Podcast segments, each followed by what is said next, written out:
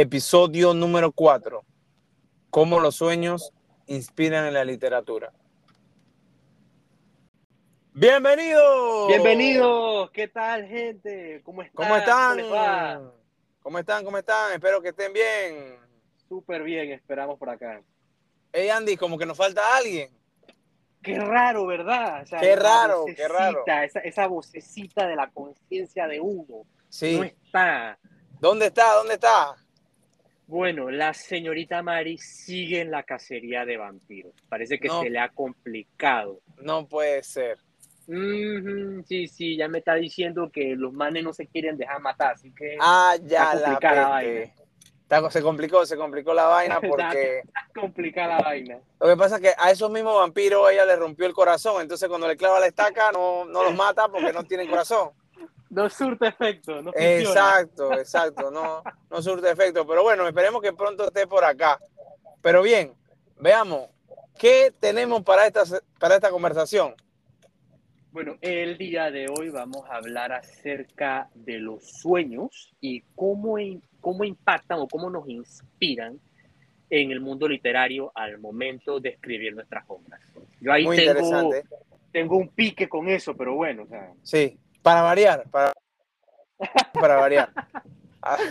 Así que bueno, voy, voy a empezar yo, gente, voy a dar eh, sobre esto de los sueños. Fíjate que yo pienso que los sueños es una de las fases de inspiración más importantes, por lo menos en mi proceso, y conozco otros que también, porque cuando uno está durmiendo, la mente se libera en cierto modo y a veces te llegan muchas ideas de muchas cosas. Ojo, también hay que, hay que tener un pequeño filtro ahí no todo lo que te sueñas te, da para un libro, pero muchas veces la información que recibimos mientras, mientras, mientras dormimos, porque realmente nuestro cerebro sigue trabajando, sigue maquinando, como se dice, y a veces te llegan unas ideas muy, muy interesantes, y me parece que es un insumo importante entonces para la hora de la escritura.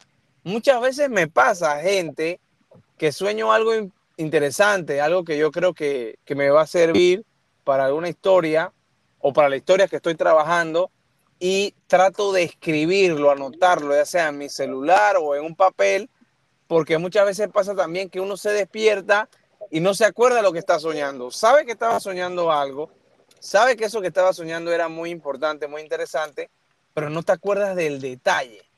Entonces, esa parte a veces se pone compleja, pero siempre que uno se acuerda de la base de la idea, yo voy y busco una herramienta donde lo puedo documentar, si es mi celular, lo escribo en mi celular, lo chateo a alguien que, tenga ahí para usar para chat o a veces uno mismo que, que ahora se permite hacer eso y ahí guardo la idea.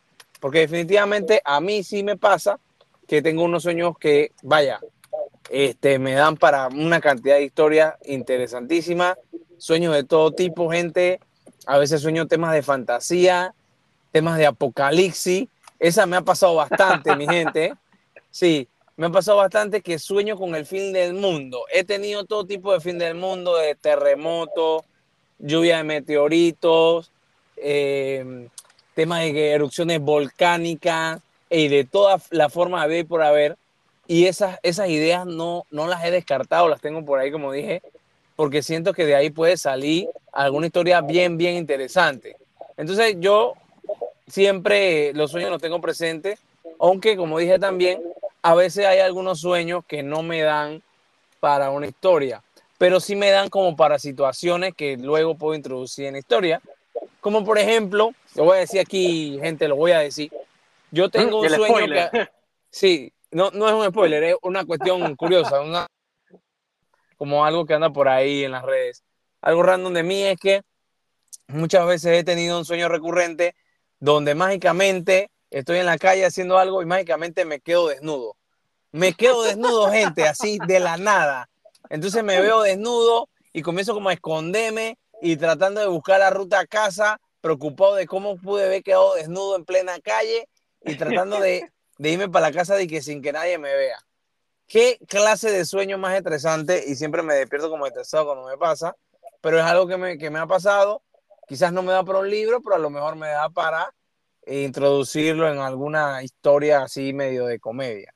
Pero bueno, mi gente, esa es mi opinión. A ver, Andy, cuéntame tú, ¿qué piensas de los sueños en la literatura? ¿Impactan? ¿Te funciona? Dime algo. Bueno, ya yo vengo de peleón y ya ustedes... Para variar, para variar. ya ustedes me conocen.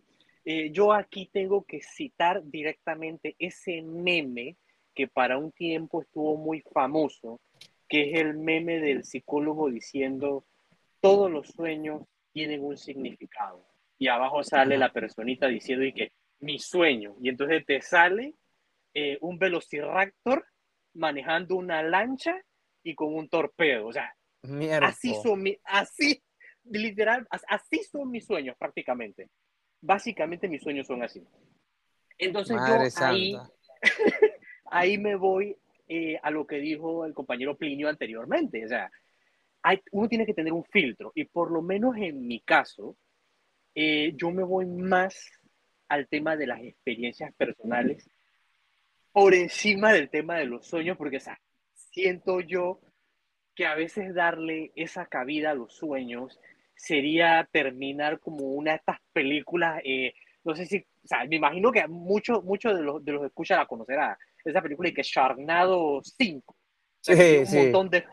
Esa. que, que, tiene un montón de, de secuelas. Entonces, o sea, yo me veo en esa situación. O sea, no es que les estoy diciendo que no lo hagan. Eh, me imagino que ustedes, o sea, para pa el tema de sus sueños, ustedes en sus sueños tendrán, o sea, a eso le llaman el mundo onírico, o sea, es, es, es, motivo de inspiración. Ya hay grandes filósofos que se han inspirado precisamente por lo que ven en el mundo onírico, el mundo de los sueños.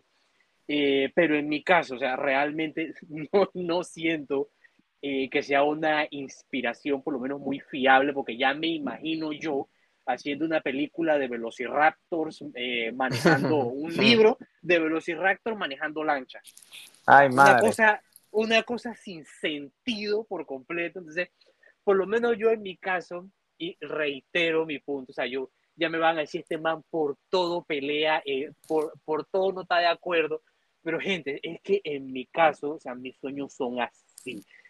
Entonces Eso. yo no me veo, no me veo escribiendo un libro, no me veo escribiendo 180 páginas de algo basado en mis sueños. Sabemos gente que Andy tiene los sueños más locos, son tan locos que no caben para un libro, imagínense. Los Velociraptor eh, manejando y bebiendo guaro en un yate, una cosa así. Qué locura. Pero gente, Cuéntenos ustedes qué tipo de sueños tienen, sueños que inspiran o sueños locos como los de Andy. Dejen su comentario en la caja que nosotros queremos saber qué ustedes opinan, mi gente. Exactamente, gente. Todo es inspiración. Todo. Si, si no pueden escribir sobre ello, gente, dibújenlo. Claro. Dibújenlo, que ya, ya, tengo yo ganas de dibujar justamente eso, el Velociraptor de la lancha. Andy va a sacar un dibujo de Velociraptor en lancha. Espero que en la feria del libro, nuestro stand, vamos a estar allá y Andy va a tener ese dibujo, mi gente. Exactamente, muy importante, gente. No se olviden, viene la feria, vamos Así a tener es. un stand magnífico. Pasen por allá eh, para que compartan un momentito con nosotros, que no todo es escucharnos acá, o sea, también queremos claro. conocerlos a ustedes. Interactúen con nosotros. Recuerden que vamos a tener el lanzamiento de un libro de relatos, relatos aficionados, está bien interesante Esperamos vernos allá en la feria, mi gente, así que no se lo pierdan. Nos vemos, gente. Cuídense. Saludos, se me cuidan. Chao.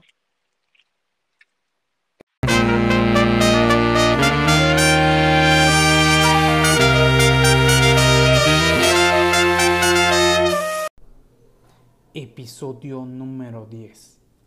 Plagio.